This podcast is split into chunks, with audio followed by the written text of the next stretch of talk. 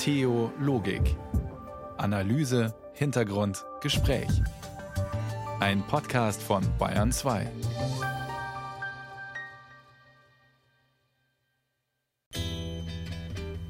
Erinnern Sie sich noch an Söders Kreuzerlass. In staatlichen Einrichtungen soll im Eingangsbereich ein Kreuz hängen. Klagen dagegen hat der Bayerische Verwaltungsgerichtshof vergangenes Jahr abgewiesen. Solche Kreuze seien, so die Begründung, im Wesentlichen passive Symbole. Zitat, ohne missionierende und indoktrinierende Wirkung. Dass das so gesehen werden kann, liegt sicherlich auch daran, dass tatsächlich in Bayern, man möchte nicht sagen auf Schritt und Tritt, aber doch beim Unterwegssein ein Haufen Wegkreuze, Martal, Kapellen, Herrgottswinkel zu finden sind, ohne direkt missionierende Wirkung, sondern einfach so selbstverständlich. Wir machen heute keine politische Sendung hier in Theologik, sondern wir fragen nach den Geschichten hinter dieser Selbstverständlichkeit. Wir fragen nach Martaln und nach Kapellen und nach dem unterwegs mal schnell zu sich kommen. Am Mikrofon ist Matthias Morgenroth. Guten Abend. Und einstimmen werden uns jetzt die Gannes, Musik aus Südtirol auf Ladinisch.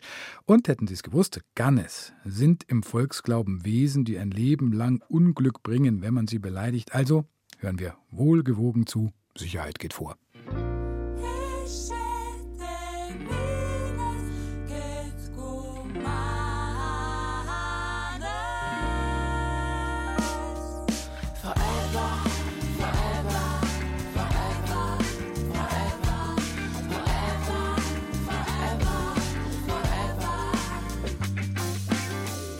So the Bible it says we were created first as man so good to know how we came from born.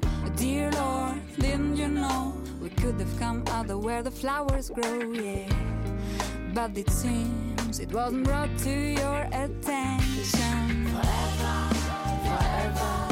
forever, forever, forever, forever. You cloak yourself in Bayern, das Land der Kreuze, haben wir schon gesagt. Und natürlich, es gibt den touristischen Aspekt. Die alten Kapellen, die Weg- und Gipfelkreuze. Und dann gibt es die Kreuze, bei denen einem ein Schauer über den Rücken läuft. Die Martal. Traditionell dort, wo jemand zu Tode gekommen ist. Und viele werden ganz privat gepflegt. So wie das Martal von Walter Reiser aus Mittenwald. Der hat für seinen Jugendfreund Engelbert eins gemacht, als der tödlich verunglückt ist. Ich bin Bildhauermeister, bin 64 Jahre alt und bin hier in Mittenwald groß geworden. Ja, und hier hinten ist, bin ich eigentlich ziemlich aufgewachsen, weil mein Vater war Oberförster hier hinten und durch das kenne ich natürlich das Gebiet sehr, sehr gut. Ja, und da habe ich meine ganze Jugend verbracht da hinten. Wir waren ja derselbe Jahrgang, 1958. Ja, durch das waren wir sowieso immer beieinander. Und ja, in der Jugend äh, haben wir da natürlich da hinten sehr viel Freiheiten gehabt, weil mein Vater Förster war. Da sind wir viel mit den Motorrädern so Trail gefahren und ja, ich war eigentlich die ganze Jugend bis zum Schluss mit ihm beieinander. Ein Ort wie im Bilderbuch. Vor dem mächtigen Wettersteingebirge liegt der kristallklare Färchensee. Ein paar Wolken durchziehen den blauen Himmel, Vögel zwitschern, Bienen summen. Ansonsten Ruhe und ab und zu ein paar vorbeiwandernde Ausflügler. An einer Gruppe Tannen ein Marterl mit der Inschrift Engelbert Zunterer, von uns nie vergessen, deine Kameraden. Ja, so alle drei Wochen oder vier schaue ich mal hin, ob alles in Ordnung ist. Ich habe es auch schon mal, wie ich es aufgestellt habe, kurz nachdem der Engel eben gestorben ist, habe ich es dann nach einem Jahr noch mal restauriert, weil vom Baum so eine Harzgalle, eine große, rausgegangen ist. Und jetzt habe ich es nochmal neu gemacht. Ich glaube 2010 habe ich es nochmal neu bemalt und ein bisschen zusammen da. Da war ein kompletter Riss durch, weil der Baum sich so gewehrt hat und hat das dann auseinandergedrückt. Morgen! Morgen! Ja, die Natur ist, hat halt Gewalt. Gell. Sehen Sie, das habe ich jetzt wieder alles sauber zugemacht. Weil ich bin Restaurator auch und das ist kein Problem für mich. Als Restaurator ist Walter Reiser auch künstlerisch begabt. Das dunkelbraune Holzmartal hat er mit farbigen Malereien verziert. Da links haben wir mal ein Edelweiß drauf. Und da auch eins zwischen, da ist der, das sagt man bei uns Schursternagerlern, das sind so blaue wie, wie der Enzian, bloß kleiner. Dann Alpenrosen, ja, ein bisschen halt so Alpenblumen. Das passt ja da gut zu ihm. Und er, war ja auch, er ist auch für den Berg gegangen alles. Ja, und ich bin eigentlich mit ihm ja aufgewachsen da herum, gell, muss man sagen. Er hat da hinten eine Hütte gehabt und da droben einen Stadel und ich habe ihm früher immer beim Mähen geholfen. In der Jugend waren wir immer so fünf, sechs Burschen und waren eigentlich oft bei ihm auf der Hütte herum. Gell. Solche Kreuze aufzustellen, erstmal dürfte man das ja gar nicht, weil das ist ja Straßengrund, das ist eine Straße und da ist keine Gedenkstätte. Aber aus Pietätsgründen und natürlich aus Rücksicht gegenüber den Hinterbliebenen lassen wir das so gut es geht immer zu und wir sehen auch die Notwendigkeit darin. Theoretisch muss man sich das Aufstellen eines Kreuzes genehmigen lassen, zum Beispiel bei Jakob Eberle vom Straßenbauamt in Starnberg. Ich bin verantwortlich für die Verkehrssicherheit, dass die richtigen Straßenschilder stehen, dass keine Schlaglöcher entstehen, dass die wieder repariert werden. Eigentlich wie ein Hausmeister. Also die Straße steht und ich betreibe die und habe auch den Kontakt mit den Bürgern. Wenn Bürger Fragen haben, melden die sich bei mir. Jakob Eberle ist Ansprechpartner, wenn es um das Aufstellen von Straßenkreuzen und Marteln geht. Zumindest, wenn diese nicht auf Privatgrund angebracht werden. Dann müssen ihn die Bürger kontaktieren. Meistens sind es nicht die engsten Angehörigen, sondern immer eine Stufe weiter die kontaktieren mich und fragen, ob sie für jemand anders ein Kreuz aufstellen dürfen. Es geht auch natürlich einen selber auch sehr nahe, wenn sowas passiert, weil man erfährt da doch einiges im Hintergrund, in welchen familiären Situationen sich die Personen befunden haben und so. Das geht einem schon nahe. Ah ja, da hinten. Sehen Sie bei denen zwei Bäume? Da steht auch ein Schild. Und da ist der Vater immer zum Baden reingegangen. Und ein paar Jahre drauf ist bloß Radzeug gestanden und haben wir wieder gesucht und dabei ist er ertrunken. Haben die Wasserwacht hatten dann raus. Was genau war es, haben wir nie rausgebracht. Vom Kameradenkreis hat sich eigentlich keiner geäußert dazu oder irgendwas. Und dann haben wir gedacht, ja, ich habe den Beruf und ich war so viel mit ihm benannt. Und dann haben wir gedacht, ich muss ihm da unbedingt ein Martel machen. Das ist ihm einfach wert. Ich muss ganz ehrlich sagen, wenn mir sowas passiert, äh, ja, irgendwo muss man das ja verarbeiten. Gell? Schräg vor der Tanne mit dem Martel für Freund Engelbert ein weiteres Kreuz. Allerdings ist nur noch das Gerüst vorhanden. Allein die Jahreszahl 1924 ist noch zu erkennen. Wem es gewidmet ist, auch Walter Reiser weiß es nicht. Für Martel wie für Straßenkreuze gilt offenbar, sie bleiben, solange sie bleiben. Kreuze werden ja von uns nicht abgebaut. Die bleiben stehen, meistens so lange, wie sie von den Personen gepflegt werden. Und eventuell kann es dann mal sein, durch, zum Beispiel durch Schnee oder durch Mäharbeiten oder einfach durch Alterung, diese nicht mehr stehen oder umfallen. Aber erst dann werden die tatsächlich von uns abgebaut, eingelagert, aber sonst bleiben die sehr lange, teilweise sehr, sehr lange stehen und auch sehr lange gepflegt. Und das auch vielleicht sogar dann noch, wenn keiner mehr so genau weiß, wer war der nochmal, der damals, ach und so weiter und so fort. Nadja Stempel war in Mittenwald. Auch Kapellen haben Geschichten. Wir besuchen gleich die Stalingrad-Kapelle, die im Dachauer Land zu finden ist. Hier ist Coves, Musik aus Australien.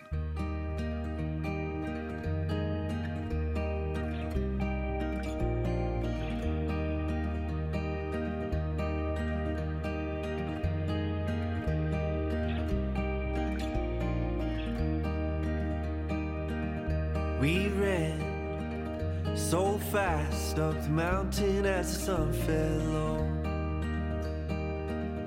We climbed so high to chase the light sent from the sunset glow.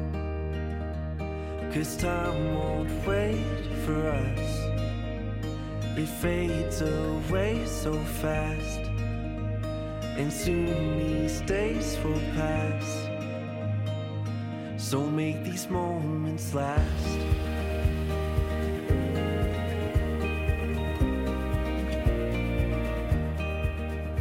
Bayern 2 mit Theologik, immer Montagabend zwischen 21 und 22 Uhr. Und wir schauen uns heute die heiligen Winkel in Bayern an. Das, was am Wegesrand zu finden ist, an Wegkreuzen oder Kapellen. Und da gibt es ja ganz schön viel. Eine Kapelle, deren Geschichte unerwartet wieder aktuell geworden ist, ist die Stalingrad-Kapelle mitten im Wald bei Schwabhausen im Dachauer Land. Ein Mahnmal für den Frieden aus der Nachkriegszeit. Und bekanntlich ist ja für viele gar keine Nachkriegszeit oder gar Friedenszeit. Das ist uns jetzt wieder sehr bewusst geworden. Anna Giordano fragt nach der Geschichte der Stalingrad-Kapelle und nach denen, die sie bis heute weiter tradieren.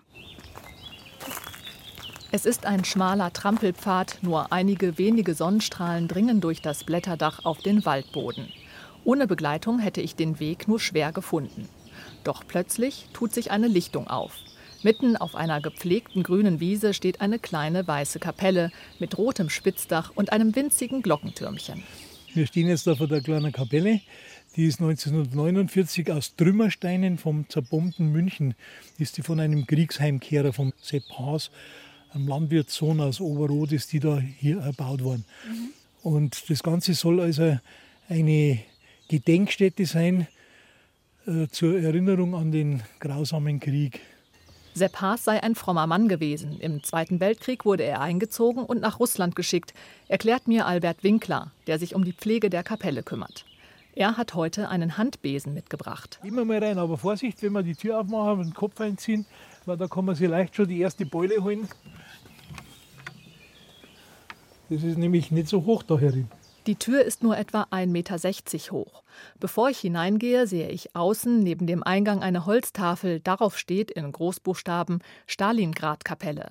Links neben der Tür hängt eine Metallplakette. Darauf ist eingraviert zur Erinnerung an die große Sünde und das Morden zweier Weltkriege. Man muss die Spinnweben natürlich von Zeit zu Zeit wieder runter machen. Schaut nicht schön aus, wenn wir das irgendwie so, so ungepflegt lassen. Albert Winkler säubert die Nischen im Inneren der Kapelle rund um das mit farbigem Glas verzierte Fenster. Er ist Vorsitzender der sogenannten Soldaten- und Reservistenkameradschaft Schwabhausen. Und die habe sich dem Erhalt der Kapelle verschrieben, sagt er. Ein paar Renovierungsarbeiten am Dach und am Fundament seien in den vergangenen Jahren durchgeführt worden. Ansonsten habe sich die Kapelle gut gehalten. Das ganze Deckengewölbe ist einer Grotte nachempfunden. Und man möchte es nicht glauben, seit 1949, seit der Errichtung, ist noch nicht ein einziger Stein runtergefallen. Es sind dicke, unregelmäßige Bimssteine, die in eine Schicht aus Beton oder Mörtel an der Decke gedrückt wurden. Sonst ist alles schlicht gehalten. Eine Kniebank, deren Polster mit dunkelblauem Samt überzogen sind, ein Kreuz und eine kleine Jesusstatue auf der Fensterbank. Auf dem Altar lehnen oder hängen einige gerahmte Bilder, darunter eine Kopie der sogenannten Stalingrad-Madonna. Ein Bild, das Kurt Räuber, evangelischer Pfarrer und Arzt aus Hessen, während des Zweiten Weltkrieges im Bunker in Stalingrad für seine Kameraden gezeichnet hatte, erklärt Albert Winkler. Man sieht also hier die Stalin, die Mutter Gottes, und die hält also ihr Neugeborenes da schützend im Mantel drin und wärmt es. Und Sie sehen also hier die Aufschrift Weihnachten 1942 im Kessel. Da waren sie ja schon eingekesselt, da wussten ja sie schon, dass da praktisch, dass sie verloren sind. Und da waren noch die drei Begriffe Licht, Leben, Liebe. Und das waren genau die Gegensätze, die in Stalingrad nicht mehr vorkamen. Es war Winterzeit, also statt Licht war Dunkelheit, statt Leben war Tod und statt Liebe war Mord und Hass. Sepp Haas, der Erbauer der Kapelle, habe Kurt Räuber zwar nicht persönlich gekannt, aber auch er sei im Russlandfeldzug gewesen und die Kapelle sollte ja ein Mahnmal für den Frieden sein. Und dieser Satz war ihm das Wichtigste überhaupt. Jesus, kein anderer Name ist unter dem ganzen Himmel den Menschen gegeben, wodurch wir selig werden sollen. Aus dem Neuen Testament, Apostelgeschichte und so weiter. Und das hat er uns 2004, diese Platte hat er uns rübergeschickt und er hat darauf bestanden, dass diese Tafel zentral auf dem Altar steht. Sepp Haas habe sich zwar sein Leben lang um die Kapelle im Dachauer Land gekümmert, aber fast nur aus der Ferne. Schon 1960 ist er nach Paraguay ausgewandert mit einem kleinen Traktor und seiner Freundin. Aus dem Grund, aus einer gewissen Verbitterung, weil nicht er den elterlichen Hof bekommen hat, sondern seine Schwester. Albert Winkler entsorgt in der Kapelle noch ein paar gebrauchte Teelichter. Dann gehen wir wieder hinaus. Am Rande der Lichtung setzen wir uns auf eine Bank. Der Vorsitzende der Reservistenkameradschaft hat auch noch ein dickes Fotoalbum mitgebracht. Darin ein Sterbebild von Sepp Haas aus Paraguay vom 24. März 2015. Bis zu dem Zeitpunkt hatte Albert Winkler regelmäßig mit ihm Kontakt. Ich habe unter anderem auch mittlerweile, also ich schätze mal 150 bis 200 Briefe sind da zu mir gekommen. Und den ersten Brief, den er geschrieben hat, der ist mir sowas unter die Haut gegangen er hat da drin geschrieben, er hätte sich nie träumen lassen, dass er eines Tages dem Sohn von seinem besten Schulfreund einen Brief schreibt. Und mein Vater, der war leider da zu dem Zeitpunkt schon verstorben, den konnte ich nicht mehr fragen. Aber der Sepp Haas, der hat mir dann gesagt, äh, dass er und mein Vater die ganze Schulzeit nebeneinander in der Schulbank gesessen sind. Und so habe ich natürlich zu der ganzen Kapelle noch eine tiefere Beziehung da irgendwo gewonnen und bekommen. Doch nicht nur für ihn selbst, auch für die Bewohner von Schwabhausen sei die Kapelle seit Jahrzehnten ein wichtiger Anziehungspunkt. Die 100 Teelichter pro Woche reichten oft nicht aus. Auch als wir bei der Kapelle sind, kommt ein Spaziergänger vorbei. Gehen Sie hier öfter vorbei und gehen in die Kapelle rein? Ja, das gehört einfach dazu, wenn ich da vorbeigehe, dass ich da reingehe und dann fährt unser Bett. Ganz einfach. Vandalismus habe es in der Kapelle allerdings auch einige Male gegeben, gibt Albert Winkler zu, und trotzdem sei sie gerade jetzt, in Zeiten des Ukraine-Krieges, noch immer hauptsächlich eines: ein Mahnmal für den Frieden. Diese Kapelle soll ganzjährig an 365 Tagen, 24 Stunden, soll die offen sein, und zwar eben für alle Konfessionen.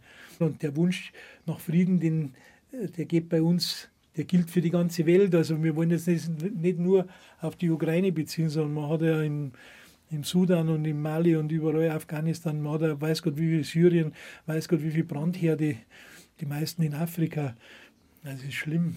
Bevor wir uns auf den Heimweg machen, fällt Albert Winkler noch etwas ein. Das Glöckchen der Kapelle, das wollte er mir auch noch zeigen.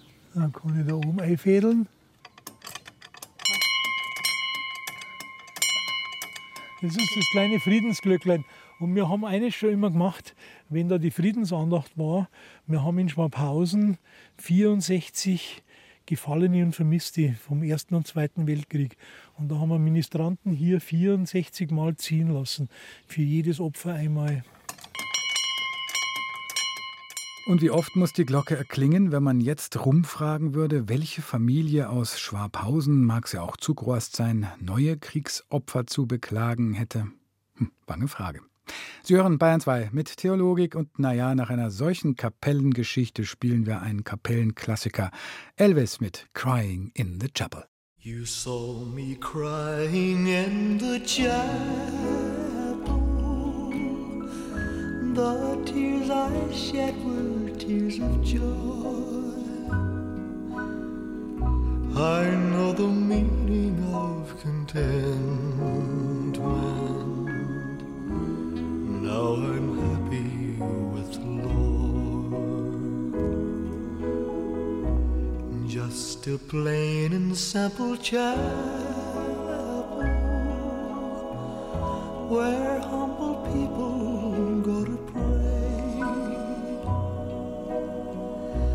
I pray the Lord that I'll grow stronger as I live from day to day. Bayern 2 mit Theologik. Trauriger aktueller Anlass, noch eine weitere Kapellengeschichte zu erzählen über einen berühmten Schwarzbau. Sie haben es vielleicht mitbekommen, Bayerns sicher berühmteste Friedenskapelle, die Kapelle von Väterchen Timofei auf dem Olympiaparkgelände in München, ist vor zweieinhalb Wochen abgebrannt. Es war wohl keine Brandstiftung, sondern ein technischer Defekt. Die Geschichte der Kapelle hat schon Bücher gefüllt und ich erzähle sie hier auch noch einmal. Timofei war ein Eremit aus Russland. Nach dem Krieg lernt er in Wien seine Frau Natascha kennen und gelangt schließlich nach München. Und die beiden bauen am Oberwiesenfeld, dort wo die Münchner den Kriegsschutt hinbringen, aus eben solchem Schutt eine Kapelle und ein Wohnhaus. Und die beiden und ihre Kapelle, die werden von den Münchnerinnen und Münchnern geliebt. So sehr geliebt, dass die Münchner die beiden retten. Als zu den Olympischen Spielen aus den Schuttbergen ringsherum der Park gebaut wird und dort, wo die Kapelle steht, Wettkämpfe stattfinden sollen. Es gibt Proteste in München und ein kleines Wunder passiert, die Planungen werden weiter nach Norden verlegt. Und Väterchen Timofey stirbt 2004, nach eigenen Angaben ist er 110 Jahre alt geworden. Eine sehr berühmte Geschichte einer Kapelle in München. Münchens Altoberbürgermeister Christian Ude hat sich auf jeden Fall sofort für den Wiederaufbau der Trümmerkapelle stark gemacht. Ja, ich habe ihn äh, schon in meiner Kindheit als magischen Ort empfunden. Damals war ja das ganze äh, Oberwiesenfeld noch eine siegelrote Schutthalde, wo der Bauschutt der ganzen Stadt angehäuft wurde. Und mitten in diesem roten Trümmerfeld entstand dann mittendrin der kleine Garten Eden. Das war das äh, Hoffnungssymbol schlechthin. Wir sind da als Schwabinger Kinder im Tretroller noch hingefahren und haben den Russen gefürchtet, obwohl er nichts anderes sang, als Maria zu ehren. Und äh, so wie mir geht es vielen meiner Alterskohorte, dass sie da Erinnerungen aus verschiedenen Jahrzehnten haben. Natürlich vor allem an den Streit, dass die Olympischen Spiele ihn nicht vertreiben durften. Äh, aber damit ist es ein Teil Stadtgeschichte und das muss unbedingt erhalten werden. Christian Ude war das, ehemaliger Oberbürgermeister in München. Und eine Bamberger Studentin hat angekündigt, sie will die Ost-West-Friedenskirche in München zumindest virtuell erlebbar machen. Sie hat im Rahmen ihrer Forschungsarbeit das Kirchlein mit moderner Laserscan-Technologie sowie 360-Grad-Fotografien ausführlich dokumentiert.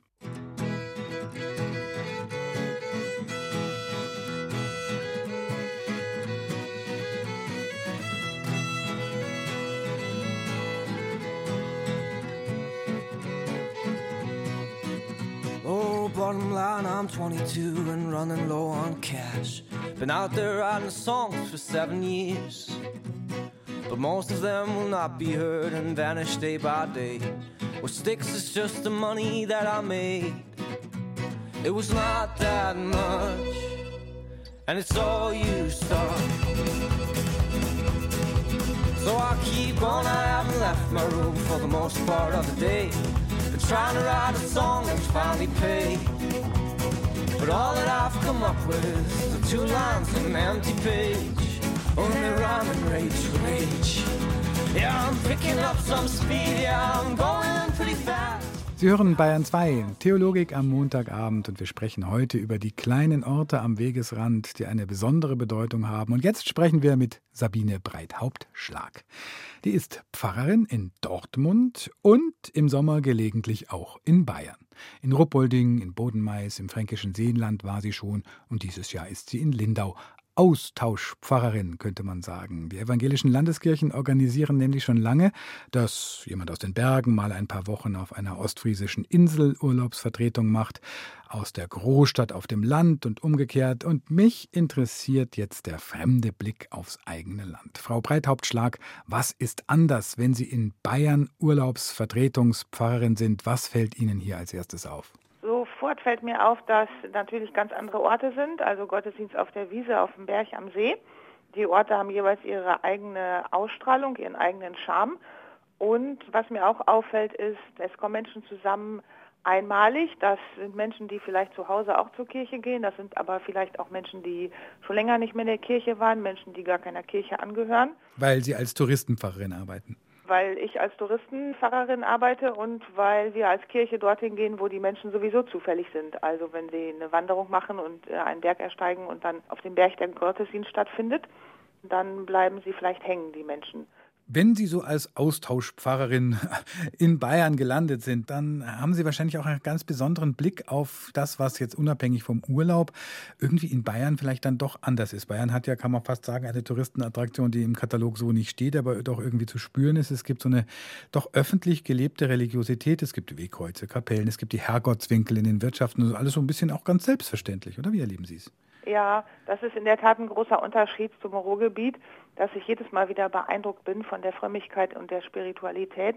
Das ist in Bayern ganz anders als hier in Dortmund. Also in den Gottesdiensten, die ich als Urlaubspfarrerin machen durfte, Da ist es selbstverständlich, dass fast alle das Glaubensbekenntnis mitsprechen können und auch bestimmte Lieder noch auswendig können und es sehr starke Posaunenchöre gibt, in denen auch viele jüngere Menschen sind. Das finde ich hier in Dortmund und Umgebung leider so nicht mehr vor. Und auch so dieses sozusagen draußen am Wegesrand, da dort ein Kreuz, da eine Kapelle. Ich habe Menschen erlebt, die ganz verblüfft sind, dass diese Wegkreuze ja auch irgendwie mehr sind als Folklore. Ja, ich habe das vor allen Dingen, als ich Dienst tun durfte in Bad Aibling und Bad Feinbach, habe ich das auch erlebt, dass da viele Wegekreuze standen und Menschen dann da Rast gemacht haben. Manchmal kann man ja auch eine Blume ablegen oder ja einfach innehalten. Und das ist auf jeden Fall mehr als Folklore. Und diese Tradition fehlt im Ruhrgebiet völlig. Sind Sie da neidisch oder sagen Sie noch, was ist das denn Kurioses hier in Bayern? Hm, ich würde das nicht als Kuriosum bezeichnen. Ich erlebe das eher so als Moment, an dem sich für Menschen nochmal der Himmel erschließt und ein bestimmtes Zeichen dann auch ist, ein Wegkreuz. Das ist schade, dass das an anderen Stellen verschwunden ist Also, oder vielleicht auch nie war. Mehr Selbstverständlichkeit sozusagen, dass es da noch eine Ebene, eine Dimension mehr gibt oder wie würden Sie es beschreiben? Ja, manchmal hat es natürlich auch was Magisches. Also ich habe in Ruhpolding, Inzell und Reit im Winkel, das waren drei Orte, die im Bereich der Urlaubsseelsorge zusammengehörten, habe ich dann auch beobachtet, dass Menschen dann an so einem Wegelkreuz angekommen, das erstmal berührt haben, also auch so sich da Kraft für den weiteren Weg erhofft haben. Aber manche sind auch einfach achtlos weitergefahren. Mhm. Wahrscheinlich schon tausendmal gesehen oder ist mir nicht wichtig.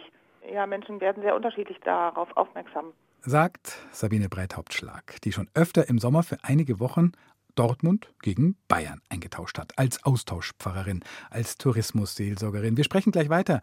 Hier ist Corinne Bailey Ray. Tender is a light that shines on you. Gentle as a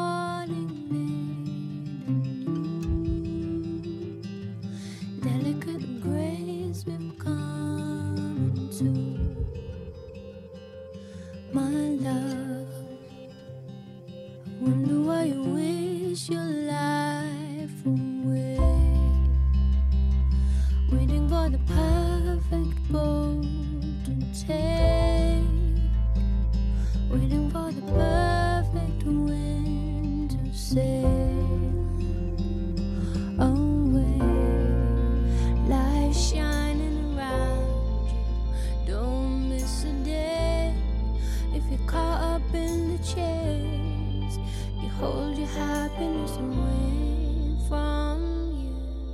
Sabine Breithauptschlag ist Pfarrerin in Dortmund und im Sommer, wir haben ja schon gesprochen, ist sie ein paar Wochen lang Austauschpfarrerin in Anführungszeichen in Bayern gewesen. Und dieses Jahr kommt sie im August nach Lindau.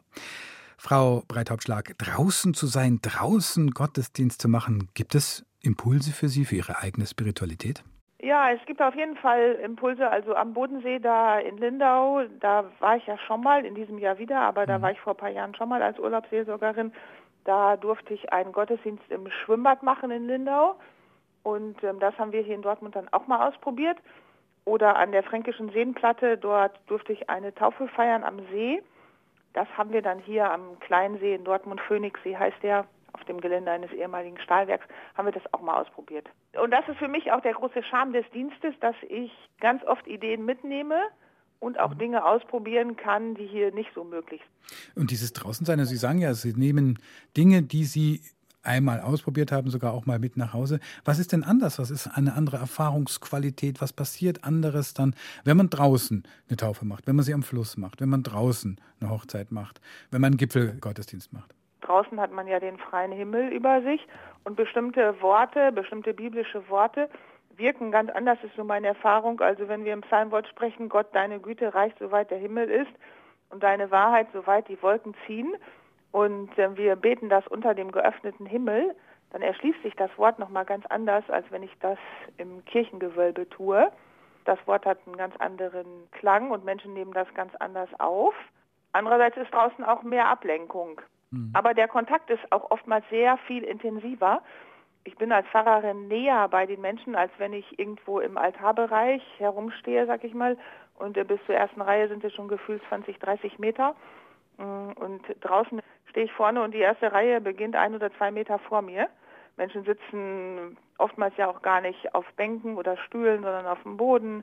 Also das ganze Ambiente ist anders. Es ist auch freier. Kinder laufen herum, Also lebendiger. lebendiger, Menschen Mhm. kommen und gehen. Und es gibt ja umgekehrt aber auch ein Bedürfnis, kann man sagen, oder? In den vergangenen Jahren hat es wahrscheinlich auch noch mal zugenommen, dass Menschen, die jetzt ihre Hochzeit planen und die ein bisschen anders machen wollen, Menschen, die eine Taufe planen oder vielleicht auch eine silberne Hochzeit planen, dass die also an so eigenen Lebenswegmarken dann gerne draußen feiern wollen, oder? Das gibt ja so ein Bedürfnis, das auch an Pfarrern Pfarrer an Kirchen hingetragen wird. Ja, genau. Dass wir als Kirche schon versuchen, dahin zu gehen, wo die Menschen sind und an die Orte, die für die Menschen positiv besetzt sind. Und warum glauben Sie, ist dann sozusagen so ein Draußenort positiver besetzt, als dass man in der Kirche feiern will? Viele Orte sind für Menschen positiv besetzt. Also sie verbinden einen Teil ihrer eigenen Geschichte damit. Jetzt gerade so bei Hochzeiten oder bei Taufen. Und vielleicht steckt manchmal auch so ein festgelegtes Bild von Kirche dahinter, wo sich Menschen nicht mehr so beheimatet fühlen, also vom Kirchraum, das eher mit negativen Gefühlen verbinden und draußen sich freier, unbeobachteter fühlen. Und Mhm. wir gehen dahin, wo die Menschen sowieso sind und nicht sie müssen zu uns kommen. Danke, das war Sabine Breithaupt-Schlag. Sie ist Pfarrerin in Dortmund und manchmal eben auch Urlaubsseelsorgerin in Bayern. Tatsächlich ist ja ein Kreuz, ist eine Kapelle oft auch ein Urlaubs-, ein Ausflugsziel, auch wenn gerade keine Pfarrerin dort ist. Das Gipfelkreuz ist Ziel der Bergtour und Kapellen sind auch so etwas wie geistliche Raststationen. Daniela Burkhardt war bei der Hartkapelle. Die steht ziemlich genau zwischen Weilheim und dem Starnberger See. Der Wanderparkplatz, der nur über eine enge Straße erreichbar ist, ist morgens schon fast komplett belegt. Circa 100 Meter dahinter, verdeckt von Bäumen, schaut unscheinbar die Hartkapelle hervor. Kunsthistorisch nicht von Bedeutung, aber für Ausflügler. Wir finden, dass es ein schönes Kleinod in einer herrlichen Umgebung ist. Da denke ich mal, es bist du irgendeinem anderen Ort und da ist es ruhig und still und das ist ja eine zierliche Kapelle, nicht zu überladen. Das ist recht schön. Ich gehe regelmäßig auch mal rein und bin kurz mal zur Andacht da drin. Einfach ein Ausflugsziel. Kann man so schön sitzen praktisch und dann trifft man immer jemanden, kann man sich ein bisschen unterhalten mit irgendjemandem und das ist einfach immer toll. Sitzen können die Ausflügler auf einer Bank, die gegenüber vom Eingang steht. Die jetzige Kapelle, früher stand dort auch schon eine, stammt aus dem 19. Jahrhundert. An den Spitzbögenfenstern lässt sich der für damals typische neugotische Baustil erkennen. Ihr Name Hartkapelle leitet sich von ihrer Lage ab, weil sie so schön im sogenannten Hart, einer Waldwiese liegt. Sie ist rund um die Uhr geöffnet, das motiviert natürlich auch mal reinzuschauen. Wir machen eine Radeltour und die Sehenswürdigkeiten, die schauen wir uns halt an, die auf dem Weg liegen. Ich gehe immer in die Kapellen rein, um sie anzuschauen oder ein Kerzerl auch anzuzünden. Also für mich ist es so, dass Kapellen oft an einem sogenannten Kraftort stehen. Den schaue ich mir an und spüre das auch so ein bisschen, dass es mir gut tut. Und ja, das macht mich friedlich, innerlich. Ich finde da meinen Frieden. Die Hartkapelle lässt durch ihre großen Fenster viel Tageslicht ins Innere, das verbreitet eine angenehme Stimmung. Das ist eine kleine, schöne, helle Kapelle eigentlich. Nicht so dunkel. Farben. Ja. Gepflegt wird die Hartkapelle von Ehrenamtlichen. Und außer für Maiandachten und Gottesdienste auf der Wiese an Maria Himmelfahrt ist sie auch anderweitig beliebt, wie der zuständige Pfarrer Martin Bestele erzählt. Ja, und wenn Taufe sein soll, dann wird auch oft gefragt, das ist wirklich schön da draußen, da im Wald oder zwischen die Wiesen und Wald. Meist aber dauert das Verweilen nur kurz. Dass der Platz davor ab und zu auch für längere gesellige Treffen genutzt wird, stört den Pfarrer nicht, zumal bisher kein mutwilliger Schaden angerichtet wurde. Ja, vielleicht wird dann auch tatsächlich irgendwie mal eine Flasche stehen lassen. Also nie so, dass das irgendwie Probleme bereitet. Ja, schön, doch, schön, wenn die Leute kommen und sich da wohlfühlen. Die kleine Hartkapelle ist zwar der heiligen Anna, der Mutter Marias, gewidmet, aber Reliquien zum Beispiel gibt es dort keine. Ausstrahlung hat die Kapelle auch so, erzählt der Pfarrer. Also häufig sagen Leute, da ist schon was, da spürt man was. Also ich würde halt sagen, wenn man reinschaut, dann sieht man mal auf jeden Fall das Bild mit der Maria. Sie ist nicht Gott, aber man kann trotzdem mit ihr reden. Interessant ist auch die Geschichte der Hartkapelle. Man erzählt sich, dass um das Jahr 1250 die Haunshofener und Weilheimer heftig um das Weiderecht im Hart, einer Wiese im Waldgebiet, stritten. Als die Streithähne sich mal wieder vor Ort versammelten, geschah etwas Sonderbares. Ein kleines Männlein trat aus der Menge hervor, stampfte mit seinem Fuß auf einen Stein und sagte: So wahr ich meinen Fuß stell auf diesen Stein, so wahr ist dies Haunshofer gemein. Und dann ist er wieder weg gewesen, das Männlein, in Gestalt eines Hirten. Er verschwand und die Haunshofener bekamen das Weiderecht für ihre Tiere. Wie Pfarrer Bestele kennen viele die Geschichte hier schon aus der Schule. Um den Stein mit dem angeblichen Fußabdruck wurde eine Kapelle errichtet. Im Boden ist auch heute noch eine Vertiefung zu sehen, die Neugierige in die Kapelle lockt. Die 75-jährige Einheimische Johanna aus Weilheim weiß genau, wo man hinschauen muss. Wir können auch gerne reinschauen. Schauen Sie den Tritt davon, genau. Sehen Sie das? Mhm. Ja, genau. Das ist der Stein. Mhm. Aha. Ja, der ist eingesenkt wahrscheinlich. Mhm. Was der Hirte in der einen Erzählung ist, ist der Teufel in der anderen. Der Hufabdruck des Teufels soll zu sehen sein, behaupten andere. Vor allem im Internet finden sich Anhänger dieser Version. Auch Erscheinungen einer weißen Frau und unerklärliche Lichtphänomene soll es in der Kapelle geben. Und den Kreuzweg sollte man auf jeden Fall in der richtigen Richtung gehen, sonst würde man bald sterben. Für die Erholungssuchenden ist das aber kein Thema von Interesse. Also ich genieße den Ort hier, aber so die Geschichte, die sich dahinter verbirgt, kenne ich nicht. Mit einem Augenzwinkern sehe ich das. Die Seiten gehören für mich nicht zu meinem Glauben dazu. Diese ganzen Wenn-Dann-Geschichten und dass man da nicht rückwärts geht, dann passiert das und das. Der Jesus oder der Herrgott, das war ein cooler Typ und der war richtig gut drauf und ihm gefällt es auch, wenn die Leute happy sind und die Leichtigkeit des Lebens schaffen, selber zu leben. So, dann schwingen wir zum Rad und fahren wieder weiter.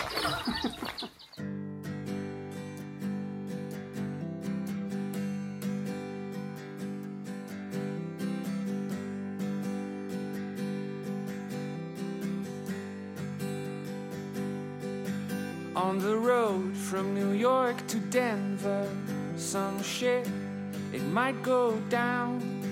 Fifty dollars in my pocket, hitching on from town to town. And I feel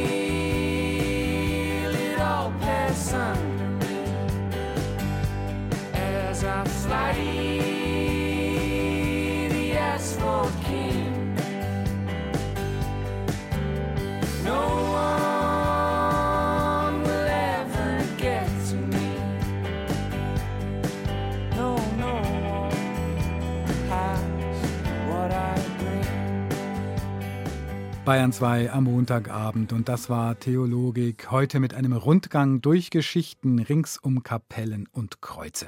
Als Podcast finden Sie die Sendung in der ARD Audiothek. Am Mikrofon verabschiedet sich Matthias Morgenroth und das letzte Wort haben heute Jugendliche, die in den Pfingstferien auf dem Evangelischen Kirchentag in Nürnberg waren. An Sie gehen heute unsere Gretchenfragen. Was glaubst du? Erstmal auch an Gott zum Beispiel. Andererseits auch ja einfach so ein bisschen an die Gemeinschaft und äh, glaube auch ziemlich viel mit Hoffnung jetzt verbunden. Ich habe auch so ein äh, Stück weit einen Glauben an die Menschheit, wenn ich das jetzt mal so sagen kann. Was liebst du? Ich liebe eigentlich die äh, Zeit, die wertvolle Zeit. Jetzt sei es mit Familie, Freunden, auch Zeit für mich natürlich, auch äh, bei Hobbys. Ja, schön, dass wir die Zeit überhaupt haben, so gesagt, ja. Was hoffst du? Aktuell kann man natürlich hoffen, dass, wenn man das jetzt auf den Ukraine-Krieg bezieht, dass das schnell vorbeigeht in irgendeiner Art und Weise und es irgendwie zu einer friedlichen Lösung kommt. Und der letzte Gedanke vor dem Einschlafen? Ja, ich denke eigentlich nicht viel vom Schlafengehen, ähm, weil sonst äh, kommen da ganz viele Gedanken und Fragen auf. Aber eigentlich äh, Gedanke, dass äh, alles gut ist, Schrägstrich wird.